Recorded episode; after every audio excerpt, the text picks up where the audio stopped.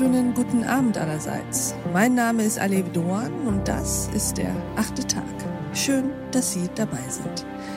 Heute wird es schmerzhaft, liebe Hörerinnen und Hörer, schmerzhaft, bevor es wieder hoffnungsvoller werden kann. Heute ist der 10. November und heute vor genau zwölf Jahren ist der Fußballtorwart Robert Enke gestorben. Fußball Deutschland ist geschockt. Fußballnationaltorwart Robert Enke ist tot. Er wurde heute Abend von einem Zug überfahren. Nach bisherigen Erkenntnissen geht die Polizei davon aus, dass sich Enke das Leben genommen hat. Das bestätigte uns die Polizei und auch Enkes Berater Jörg Neblung. Robert Enke hinterlässt seine Ehefrau Theresa und seine acht Monate alte Adoptivtochter. Wie traurig ist es, dass jemand nicht wagen kann, über Depression und Krankheit zu sprechen. Depression ist die richtige Erkrankung, wie jede andere Erkrankung auch. Wir dachten halt auch, mit Liebe geht das. Aber man, man schafft es doch nicht immer. Die Erschütterung und Trauer waren groß. In ganz Deutschland nahmen Menschen Anteil. Was aber ist eigentlich geblieben? Wie geht unsere Leistungsgesellschaft, wie geht insbesondere der Profisport mit seelischen Problemen und mentalen Erkrankungen um? Darüber sprechen wir mit unserem heutigen Gast, dem langjährigen Freund und Berater Robert Enkes. Herzlich willkommen im achten Tag, Jörg Neblung. Hallo, danke für die Einladung. Herr Neblung, danke, dass Sie da sind. Würden Sie sich uns mal kurz vorstellen? Mein Name ist Jörg Neblung. Ich bin gebürtiger Norddeutscher, inzwischen angekommen in Köln, hier wohnhaft und hier arbeitend. Ich bin 54 Jahre alt, habe eine Tochter und bin von Beruf her Agent, ähm, Spieler, Vermittler, Spielerberater nach wie vor und ähm, das sowohl im Bereich des Männerfußballs als auch des Frauenfußballs. Und wir wollen heute über einen Teil Ihrer Arbeit sprechen, nämlich über mentale Erkrankungen im Profisport. Herr Neblung, erzählen Sie doch mal, wie verträgt sich das eigentlich im Moment? Wir haben vielfältige Aufgaben im Moment und es gibt viele Menschen, denen es in dieser Pandemie jetzt gerade tatsächlich nicht gut geht, aufgrund der Tatsache, dass man vielleicht nicht arbeiten kann, dass man nicht das Haus verlassen kann oder dass tatsächlich irgendwie zu viel Druck auf einem lastet. Das ist so das Thema, was mich tendenziell am meisten umtreibt. Die Druckmomente, Belastungssituationen, Belastungsstörungen meiner Spieler, meiner Schützlinge. Damit haben wir zu tun, so seit Anbeginn meiner Tätigkeit, beziehungsweise auch schon vor meiner Tätigkeit als Agent war ich im, im Verein Borussia Mönchengladbach tätig und äh, dort ist mir der junge Robert Enke damals schon als Spieler ähm, unter die Fittiche gegeben worden. Und ich musste, ich habe seit der Zeit sehr, sehr viel gelernt über ähm, eben Erkrankungen äh, der Seele, Depression, äh, Burnout, äh, alles das, was sich jetzt seit speziell zwölf Jahren entwickelt hat bei uns. Seitdem viel gelernt, sagten Sie. Meinen Sie damit, seitdem Sie Robert Enke kennengelernt haben oder seit seinem Tod? Seitdem ich Robert Kant kennengelernt habe, weil mhm. ähm, zu Lebzeiten hatten wir ja schon sehr viel mit dem Thema Angststörung, Panikzustände und dann eben dem Thema klinische Depression zu tun. Ich bin da autodidaktisch reingerutscht. Ich wusste nicht viel darüber und ich kam da am Anfang auch mhm. überhaupt nicht damit klar, als ich so als äh, Jungberater mit ihm in Lissabon war und die Unterschrift war getätigt und er hatte das Gefühl, er müsse da weg. Das habe ich nicht verstanden erst. Ähm, ich wusste nur, okay, ich muss das jetzt irgendwie regeln, ne, weil wir Berater, wir regeln das dann immer. Wir sind die Kümmerer, aber so richtig begriffen. Also es ging um einen Transfer und Sie erzählen jetzt gerade den ersten Moment, in dem Sie damit konfrontiert wurden mit einer Panikattacke von ihm. Genau. Wir hatten schon vorher mal so das Gefühl, dass er nicht so richtig bereit ist für Portugal von Mönchengladbach aus Deutschland. Er kam aus Jena dann nach Lissabon zu einem Weltclub Benfica äh, hin. Ähm, da gab es so gewisse Barrieren, aber die waren eben im Grunde so, dass man sagt, ja, das kriegst du schon hin, Junge, so, ne? wie man da leichtfertig auch drüber geht. Mhm. Und dann die wirkliche Konfrontation mit der Tatsache, dass er jetzt eine Panik hat, die hatten wir dann nach der Unterschrift im Hotel, im Hotelzimmer. Und dann seitdem habe ich mich mehr und verstärkt damit auseinandergesetzt. Was vorher war, konnte ich bis dahin nicht so richtig einordnen, dass er auch mal ein Trainingslager verpasst hat, weil es ihm schon damals nicht gut ging. Das habe ich nicht verstanden als junger Reha- und Athletiktrainer. Und ähm, da bin ich dann eben sukzessive reingeschlittert in das ganze Thema bis hin zur Depression. Sie haben das nicht verstanden, haben Sie ihm gesagt? Lag das in erster Linie daran, dass Sie sozusagen vorbereitet waren auf körperliche Erkrankungen und auf Verletzungen der körperlichen Art und von den seelischen Problemen, die ein Mensch haben kann, gar nicht so richtig ausgegangen sind? Genau so war es. Das war tatsächlich in meinem Horizont irgendwo nicht inkludiert. Wir haben uns um die körperlichen Befindungen gekümmert, um Verletzungen, Aufbautraining nach Sportverletzungen, dass es dann einem mal nicht gut geht. Ja, okay, ja, das ist ja klar, wenn du nicht gegen den Ball treten kannst, wenn du nicht deinen Job ausüben kannst. Das geht uns doch allen irgendwie so, habe ich so leichtfertig gesagt. Und die Tiefen der Seele, die Abgründe, die Probleme, die auch entstehen können, selbst wenn es Menschen gut geht, das habe ich erst viel später erkannt. Also ich glaube, wir haben alle sehr viel gelernt, auch durch Roberts Tod sicherlich. Ich selber habe schon vorher sehr viel gelernt, bin aber immer noch kein Spezialist. Ich bin immer noch nur der, der Kümmerer, der Betreuer von Sportlern und es gibt andere Leute, die das viel besser können, helfen, erkennen und besprechen.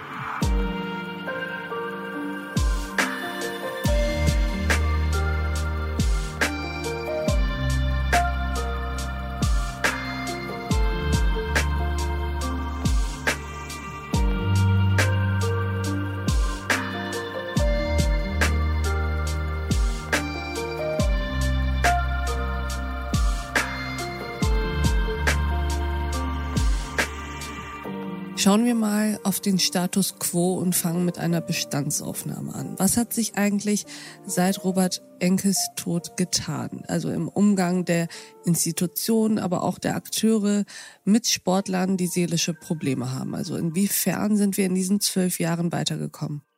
Wir sind sehr viel weitergekommen. Ich bin immer derjenige, der den Leuten entgegen tritt, die sagen, ah, wir, da sehen wir es wieder, es hat sich überhaupt nichts getan. Die Bildzeitung verteilt wieder ihre Sechsen, es wird wieder über jemanden hergezogen, die Sau wird wieder durchs Dorf getrieben. Ja, wir werden die Grundprinzipien der Öffentlichkeitsarbeit, der Regenbogenpresse und auch des Leistungssports nicht verändern können. Wir haben aber viel gelernt über das, was sich rund um das Thema seelische Belastung so bewegt, tut, was passieren kann mit Menschen und speziell an Roberts Beispiel haben wir gesehen, okay, selbst jemand, der vermeintlich ja ein so tolles Leben hat, muss nicht auch tatsächlich im Inneren sich toll finden und das tolle Leben dort auch haben, nur weil er viel Geld verdient und anerkannt ist. Robert hat die Depression erwischt, die letztendlich tödliche Episode, als es ihm wirklich sehr, sehr gut ging. Er hatte ein Kind adoptiert. Er konnte sich aussuchen, bei welchem Verein er spielen wollte. Er war die Nummer eins in der deutschen Nationalmannschaft, hatte alles das erreicht, was er eigentlich irgendwie erreichen wollte. Und in dem Moment kommt diese Depression äh, sehr heimtückisch aus dem Nichts und ähm, ist am Ende auch sein Tod. Würden Sie sagen, dass wir viel zu wenig im Großen und Ganzen wissen, was eigentlich eine Depression ist? Also ich merke das immer wieder, wenn es um Depressionen geht, denken viele, da ist jemand gerade ein bisschen traurig und deprimiert. Ja, jemand, der noch keine Depression selber hatte, wird sich sehr schwer nur ähm, reindenken können in ähm, die, wie diese Krankheit funktioniert, äh, wie schwerwiegend sie ist. Wie würden Sie sie aus Ihrer Sicht beschreiben, der Sie ja keine Depression hatten, aber zumindest sehr nah, sehr, sehr nah waren an Robert Enke, der unter einer klinischen Depression gelitten hat?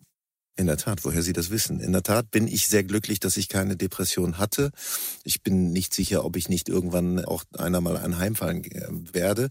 Das kann niemand sagen, aber hm, der Umgang mit Depressiven, nicht nur im Singular, sondern im Plural und äh, das, was wir in der Robert-Enke-Stiftung machen, was die Robert-Enke-Stiftung macht, ich bin ja nur ein Kuratoriumsmitglied, zeigt schon auf, in welche Richtung diese Krankheit geht. Eine, eine Angst, eine Niedergeschlagenheit, keine Freude mehr empfinden können. Die Synapsen sind ja tatsächlich auch geblockt. Wir empfinden mhm. eben tatsächlich über äh, die hormonellen Prozesse nicht mehr, wir empfinden keine Freude mehr. Dementsprechend, ich bin jeden Tag niedergeschlagen wie nach der Derby-Niederlage meines Lieblingsclubs, nachdem hier ein, ein, ein äh, sehr geliebter Mensch vielleicht verstorben ist. Wie kann ich mir das vorstellen? Ich habe eine persönliche schwere Niederlage erlitten. Ich wache morgens auf. Mir geht es schlecht, weil ich dieses Gefühl immer noch habe. Und ich möchte nicht äh, Leute treffen. Ich möchte bitte, dass mich keiner anspricht, weil ich bin nicht in der Lage zu kommunizieren. Das war bei Robert so, dass er morgens in einer Art Panikstarre im Bett lag und wirklich auch starr war vor Angst, vor Sorge, vor mhm. depressiven Gefühlen. Und hinten raus am Ende des Tages, wenn der Tag vorbei war und keiner wollte mehr was von ihm, verspürte er eine Erleichterung. Das kann auch an den Antidepressiva gelegen haben und an einem Glas Rotwein dazu. Es war eine sehr faszinierende Wandlung, die innerhalb des Tages auch mal passierte. Aber Insgesamt müssen wir uns vorstellen, wir haben eine schwere Bleiweste an unserem Körper. Wir sind langsam. Es ist alles dunkel und das ist jetzt das, was uns bevorsteht. November, Dezember, die Monate, wo die Sonne dann ähm, sich rar macht. Äh, das hinterlässt auch äh, Spuren im Gemüt. Das merke ich, wenn ich, wenn wir Sommer haben, die Frühling, äh, Frühlingssonne äh, kommt raus, wie schön das ist und wie gut einem das tut. Also das ist so, wie ich es beschreiben würde. Wir haben es ja, das finde ich in diesem Fall besonders spannend, mit einem ganz besonderen Konfliktfeld eigentlich zu tun. Wir leben ja zum einen in Zeiten, in denen die Leistungsgesellschaft, also der Leistungsdruck, der in ihr herrscht, immer öfter in Frage gestellt wird, oft auch zu Recht. Also Werte wie Leistung, Erfolg, Ambitionen machen immer mehr Platz für, ich sag mal, Gegenwerte wie Achtsamkeit, Entschleunigung, Fehlerkultur etc. Diese Entwicklungen sind aber ja im Profisport kaum möglich. Das ist richtig. Wir müssen ganz eindeutig erkennen, dass das Leistungsprinzip, das Survival of the Fittest immer noch Bestand haben wird, egal was wir drumrum an Sensibilitäten entwickeln. Es werden immer nur die elf besten Spieler, die stärksten auf dem Platz stehen, die in der Lage sind, dem Wettbewerb zu bestehen. Das müssen wir uns klar mhm. machen.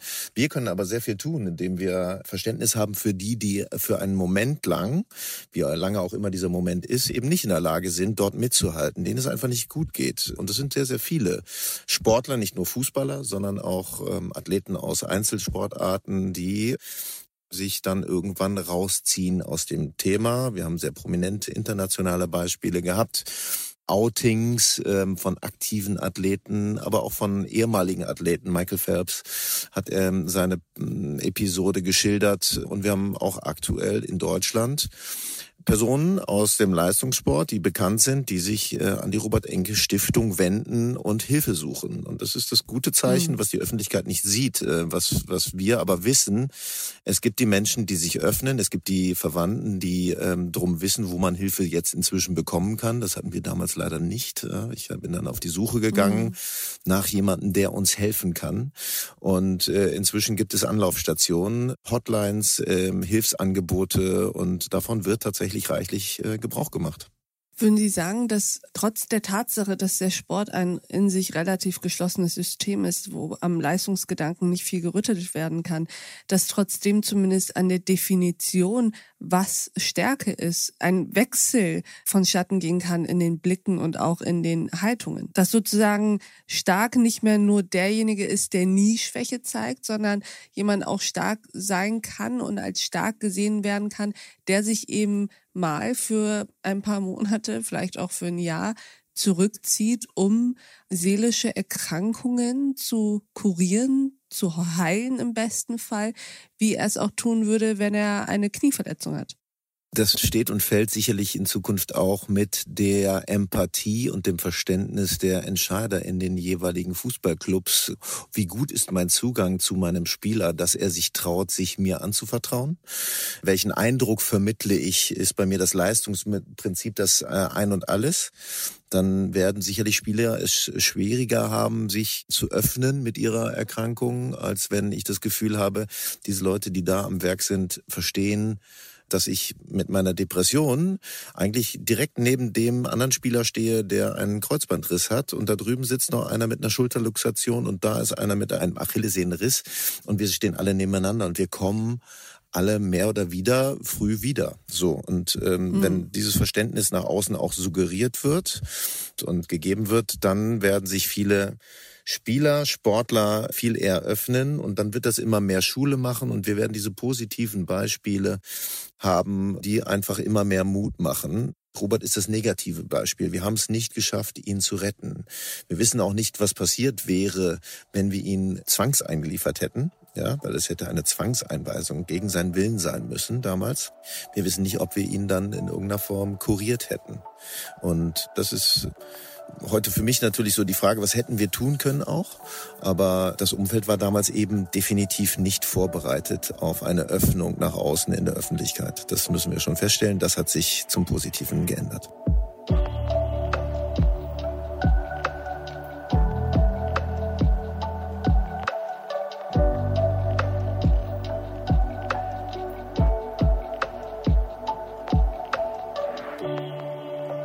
Sie haben ja mal gesagt oder haben es auch jetzt gerade gesagt, dass Robert Enke sich eben klar dagegen entschieden hat, in eine Klinik zu gehen.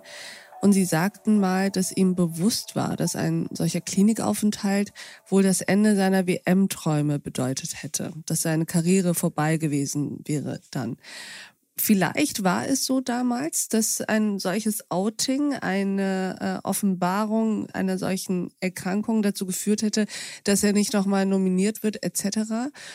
Die Frage ist aber, ob wir das hinbekommen, dass wir eine Gesellschaft sind, in der das irgendwann möglich ist, so etwas zu machen, zu sagen, ich habe eine Depression und werde jetzt für eine gewisse Zeit in die Klinik gehen und in Therapie gehen und dann wieder zurückkommen können und da weitermachen, wo man aufgehört hat. Das ist das, was ich erstmal hoffe. Und wir werden eine deutliche Zunahme der seelischen Erkrankungen feststellen. Warum? Unsere Kinder sind nicht mehr so belastungsfähig. Wir haben eine Veränderung im Bereich der Drucksituation, die ich so erkenne für mich. Ich finde es für, für meine Tochter viel schwieriger, heute aufzuwachsen in dieser Welt, wo es um sehr viele Despoten, um Fake News, ökologische Krisen, sehr viele Probleme, Flüchtlinge geht, ähm, als es zu meiner Zeit war. Ich, ich habe das Gefühl, ich habe eine wunderbare, unbelastete Kindheit gehabt. Ich habe auch bei den Bundesjugendspielen teilgenommen, äh, wo jetzt diskutiert wird, ist es, äh, können wir das überhaupt den, den, sag ich mal, dicken Kindern zumuten, dass sie dieser Drucksituation ausgesetzt werden? Wir, wir packen unsere Kinder in Watte. Sie sind es nicht mehr gewohnt, mit Konfrontationen und Niederlagen umzugehen. Und gleichzeitig muss ich halt feststellen, dass die Drucksituation auch am Arbeitsplatz da noch gleichzeitig Spuren hinterlässt, dass wir also tatsächlich äh, andere Druckmomente offensichtlich verspüren. Also einerseits weniger belastungsfähige Menschen heranziehen, begleiten zum Erwachsenen. Ähm, auf der anderen Seite eben Drucksituationen noch wachsen. Ähm, das alles zeigt im Augenblick auch nach der Pandemie, es ist eine eklatant schwierige Situation im Moment im Therapiesystem. Wir haben viel zu wenig Stellen für die Kinder auch, die Probleme entwickeln. Wir sind mhm. an, in allen Bereichen, was ich mir habe von der Stiftung nochmal schildern lassen, sind wir inzwischen an den äh, Kapazitäten angekommen. Wir, wir finden teilweise für betroffene, klinisch betroffene Personen keinen Therapieplatz ein Jahr lang. Das ist zum Teil tödlich. Wenn ich ein Jahr lang jemanden, der Krebs hat, nicht behandle, dann stirbt er mir. Wenn ich jemanden ein Jahr nicht behandle, der eine Depression hat, eine klinische Depression, dann wird er mir auch irgendwann sterben. Wir können diese Menschen nicht retten und wir müssen dringend dafür sorgen, dass die Therapieangebote und die Therapieplätze irgendwie ähm, zur Verfügung gestellt werden. Ich weiß nicht, wie das gehen soll. Ich rede jetzt so locker daher. Aber ähm, naja, ich, ich finde, das ist äh, ich glaube, von Lockerheit ist das alles sehr, sehr weit entfernt. Ähm, mhm. Aber dem ist ja nichts hinzuzufügen. Genau so sieht es ja aus. Wir brauchen diese Plätze und wir brauchen auch ein Bewusstsein dafür, dass eine klinische Depression eine Erkrankung ist, die einer Therapie bedarf. Und wenn die zu spät oder gar nicht kommt, es dann eben ein tödliches Ende nehmen kann. Genau so ist es. Ich habe auch speziell die Parteiprogramme im Vorfeld jetzt der Bundestagswahl mir angeguckt. In der Hinsicht, und das war sehr nett, die, die Freunde fürs Leben aus Berlin, ein, ein Verein, den ich auch unterstütze, die eine so tolle Arbeit machen, haben genau in dem Punkt die Parteiprogramme verglichen. Und ich glaube, bis auf die AfD hat das jeder priorisiert, ja. Also von daher, ähm, es gibt mhm. die Sensibilität inzwischen, dass wir dort etwas tun müssen. Also auch hier haben wir keinen Erkenntnismangel, sondern ein Umsetzungsmangel. Aber Sie sagen, dass sich schon einiges getan hat, aber angekommen sind wir an unserem Ziel noch nicht. So ist es. Das haben Sie wunderbar auf den Punkt gebracht. Dann, lieber Herr Neblung, würde ich mich bei Ihnen bedanken für diese offenen Worte und dafür, dass Sie bei uns im achten Tag waren und über dieses schmerzhafte, aber wichtige, wichtige Thema gesprochen haben, in der Hoffnung, dass es irgendwie besser wird. Ich hoffe da wirklich drauf. Ich danke für die Gelegenheit und ich hoffe, dass die Menschen, die diese Episoden durchmachen, auch drüber sprechen, dass sie sich trauen, sich zu öffnen, dass wir das nach draußen tragen, also dass die Menschen, die jetzt zuhören, verstehen. Es gibt sehr viele Menschen, die das verstehen. Es gibt immer mehr Möglichkeiten auch für Hilfe und ich traue mich. Ich sage jetzt meinem Mitarbeiter, meinem Kollegen, äh, wie es mir geht wirklich und äh, das ist, wofür wir arbeiten. Und dem habe ich nichts mehr hinzuzufügen. Lieber Herr Neblung, vielen Dank, dass Sie bei uns im achten Tag waren. Danke, Frau Dogan. War nett. Und ich danke auch Ihnen, liebe Hörerinnen und Hörer, fürs Mithören und Mitdenken. Und ich würde mich freuen, wenn wir uns im nächsten achten Tag wieder begegnen. Bis dahin, auf sehr, sehr bald. Ihre Alev Doan. Some say love